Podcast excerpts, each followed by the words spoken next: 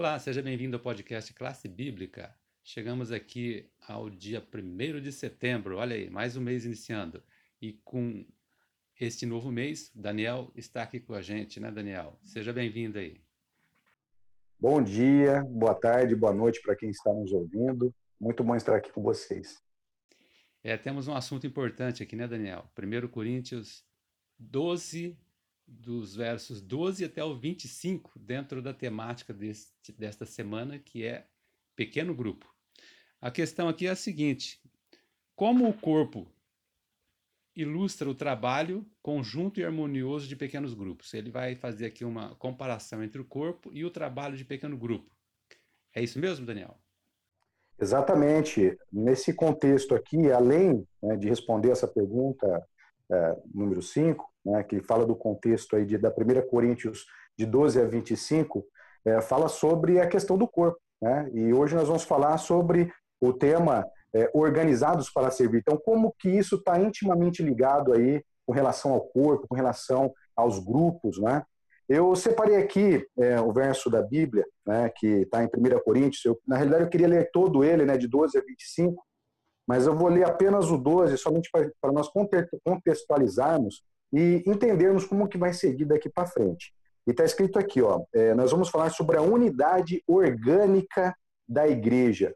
Na realidade, o que, que é essa unidade orgânica da igreja? São os membros da igreja, são as pessoas que estão lá, que estão organizadas para servir. Né? E aqui no versículo 12 fala assim, ó, porque assim como o corpo é um e tem muitos membros, e todos os membros, sendo muitos, constituem um só corpo, assim também com respeito a Cristo.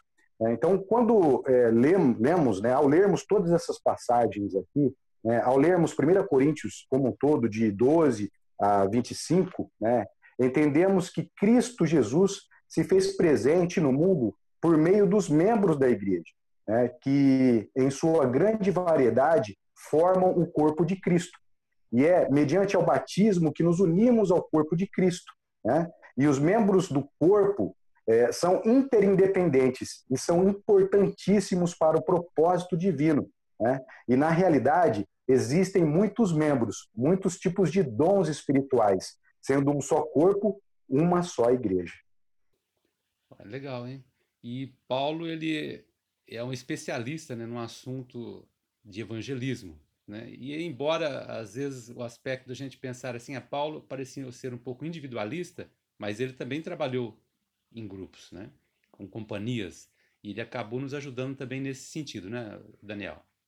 Sim, é, aqui nós vemos que Paulo não apenas revelou a importância dos dons espirituais, mas sugeriu é, que podem ser organizados. Ele discutiu os dons espirituais no funcionamento do corpo de Cristo. Somente para entendermos melhor né, como foi contextualizado, foi realizado um estudo é, de anatomia e fisiologia, onde revelou que os órgãos do corpo estão intimamente organizados em diferentes sistemas interrelacionados. É, por exemplo, é, o sistema digestório, é, cardiovascular, respiratório, esquelético, são apenas alguns dos sistemas de órgãos complexos do corpo que nós temos. Os dons espirituais são como diferentes partes do corpo. Eles funcionam é, melhor quando organizados em sistemas, ou seja, quando organizados em grupos. Na maioria dos casos, não podem funcionar sozinhos, então precisamos uns dos outros. É, nosso corpo não é apenas um conjunto de órgãos separados que trabalham de modo, modo interindependente. Cada função corporal é organizada em um sistema integrado que trabalha para um objetivo comum. Isso revela algo sobre o ambiente em que podemos usar melhor nossos dons espirituais. E, e é fácil é, desanimar ao trabalhar sozinho. Né? Então, quando fazemos parte de um pequeno grupo com pessoas é, de interesses e objetivos semelhantes, descobrimos que nossos esforços podem ter um foco muito maior e ser grandemente ampliados e amplificados. Os pequenos grupos proporcionam um ambiente para o, exer o exercício dos dons espirituais, e podem ser o centro do evangelismo de uma congregação. Né? Então, temos é, a, o grande exemplo que foi Cristo. ele ia ao encontro das pessoas onde elas estavam né, e expunha perante elas as grandes verdades relacionadas com o seu reino. Né? Então, ao ir de lugar em lugar, abençoava né, é, confortavelmente aí os sofretores e curava também os enfermos. Este é o nosso trabalho, este é o nosso papel. É, pequenos grupos devem ser é, para fazer a obra de Cristo, né, a obra de que Cristo indicou aos seus discípulos. Enquanto trabalham né, com evangelistas, como evangelistas, podem visitar é, os doentes, orar com eles, né, ser fazendo um trabalho missionário. E para finalizar, é, quero concluir que Deus usa pequenos grupos para habilitar os membros da igreja a crescer espiritualmente. E por fim aqui, é, se organizar para servir. Obrigado, Daniel, por essas explicações e, e, especialmente porque você entrou até um pouco na parte mais técnica e comparando com o corpo, né, que foi muito bom para nosso aprendizado. E espero também que você que esteja nos ouvindo se incentive é, né, nessa, nessa atividade de pequenos grupos.